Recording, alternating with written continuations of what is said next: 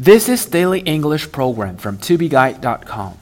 The word for today is blow away or be blown away.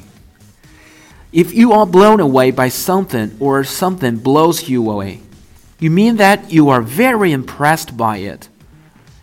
Blow away 原意是吹动，引申义呢是给人留下深刻的印象，深深的打动，或者是使人感到震惊。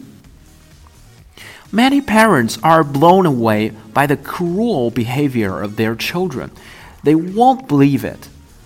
许多父母对他们孩子的残忍行为感到震惊，他们根本不愿意相信。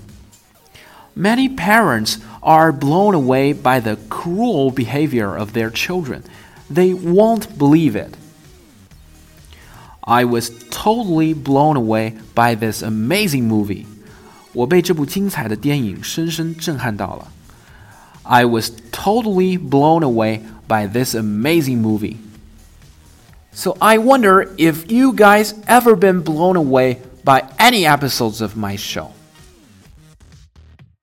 For more learning materials, please visit our website tobeguy.com. 也可以关注我的微信公众号“二 B 英语”，在那里我每天都会更新 Daily English 的视频版本。